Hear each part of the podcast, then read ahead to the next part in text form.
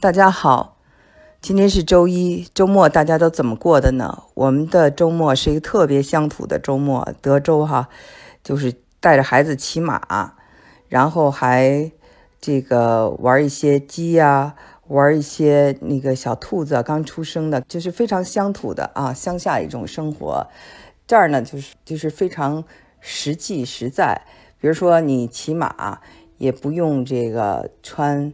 马裤、马靴，呃，制备很高档的这种马具，非常方便。然后教练也非常朴实，带着孩子，比如说我的有一个小孩特别小，所以他就可以牵着那个马就奔跑，这个人在旁边跑，然后教这个孩子在马上的这种平衡，自己这样来回跑也非常累哈，还是体现了一个这个休斯顿的实在。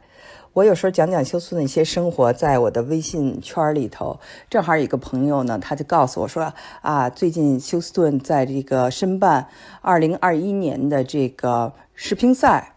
说看你写的这个休斯顿这么好，我要帮他们申请。然后我这个朋友正好是在布达佩斯，他有这个投票权。今天他正好投了这个休斯顿一票，也投了中国的成都一票。那非常幸运，这两个城市都呃，一个是二零二一年在休斯顿举办全市，第二个是二零二二年的世乒赛在中国成都举办。朋友呢给我发来了他这个选票的照片。打勾的照片，还给我发来了他跟尼克松的外孙 Christopher Nixon Cox 的合影。为什么要跟这个尼克松的外孙在布达佩斯合影呢？因为他这个外孙也特地来了一下。我们回忆一下哈，中美关系正常化是属于乒乓外交，在尼克松的时代是的，开启了乒乓外交，然后在一九七九年开始的这个正常关系化。所以这个等于是呃尼克松他的一个成就。我想接下来的那个二零二一年和二零二二年差不多，正好就是这个乒乓外交的五十周年，所以挺有纪念意义的。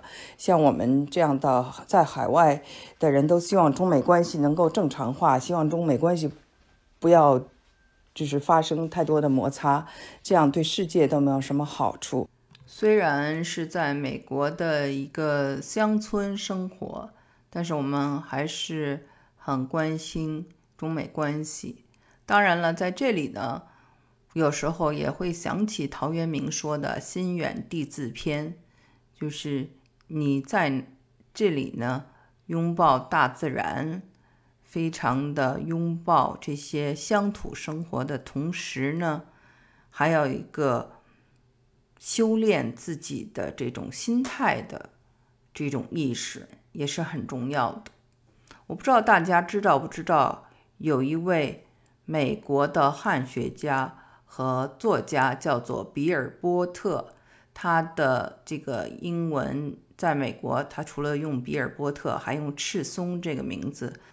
他翻译的时候叫做赤松，他写书的时候呢？叫做比尔波特，他写了很多游记，都是在国内。比如说，他去终南山探访这些隐士，这些隐士呢，非常让我尊敬哦。他们能承受很多的辛苦，山里的生活条件还是很艰苦的。但是这些人呢？他们就是寻找一种孤独，寻找一种艰苦，因为这是他们一种修炼的方式。因为他可以放下很多东西，放下很多的贪欲，这点呢，确实是很让人尊敬。那么我们在这个美国的乡村生活条件呢，比他们在山上、终南山上好得多，而且呢，能读到很多的书，在这种乡土中，也应该。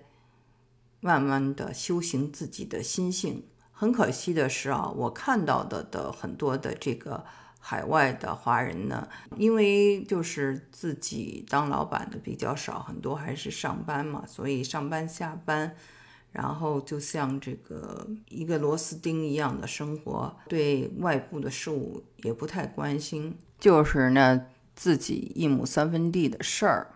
那美国。新闻也多是地方新闻，如果你不关心呢，很多事儿你可能真的不知道。其实我觉得对外部的事物，比如说中美关系的关心和自己的修行呢，它不是矛盾的。这个比尔波特呀，他在采访钟南山的隐士，就问他们为什么要修行，为什么要上山？很多人都说呢，是为了让世界变得更美好。所以呢，我们知道很多的出家人，他们都在祈求世界的和平。我曾经也讲过一位高僧，美国的高僧。从这个洛杉矶沿着加州一号公路一直走到旧金山上面，开车还有两个半小时的万佛圣城，三步一拜，止语六年，就是为了祈求世界和平。那么，其实这些修行人，他也许文化上不是特别的有文化，学历不是特别的高，但是他们都是不是一般人。都心里装着很大道，他们悟道，也就明白了他们对这个世界所要做的贡献。那同样呢，我刚才谈到的《心远地自偏》，或者我们在一个乡村，我们生活，我们不就是孩子上学这点事情？我们还是要关注社区，关注世界的这个局势，一些大的方向。我觉得不能活得越来越没有格局。佛教有小乘与大乘，那么人也有小我与大我。我们虽然人在乡村生活，我们的心因为与大自然接触，我们得到日月的精华，我们的心就应该更加的广阔。德州呢，它有。很多的地方，所以有很多的乡村。但是呢，德州也有一句话叫做 “Everything is bigger in Texas”，就是在德州什么东西都大。那我相信也包括心大。好，今天的节目就做到这里。